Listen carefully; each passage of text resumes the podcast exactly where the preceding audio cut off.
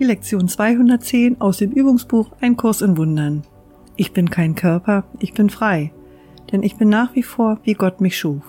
Heute wiederholen wir den Leitgedanken aus der Lektion 190. Ich wähle Gottes Freude anstatt Schmerzen. Schmerz ist meine eigene Idee. Es ist nicht ein Gedanke Gottes, sondern einer, den ich getrennt von ihm und seinem Willen dachte. Sein Wille ist Freude und nur Freude für seinen geliebten Sohn. Und diese wähle ich anstelle dessen, was ich machte.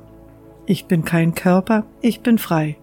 Und wie immer könnt ihr im Anschluss den Text aus der Einleitung zur sechsten Wiederholung gern noch einmal anhören.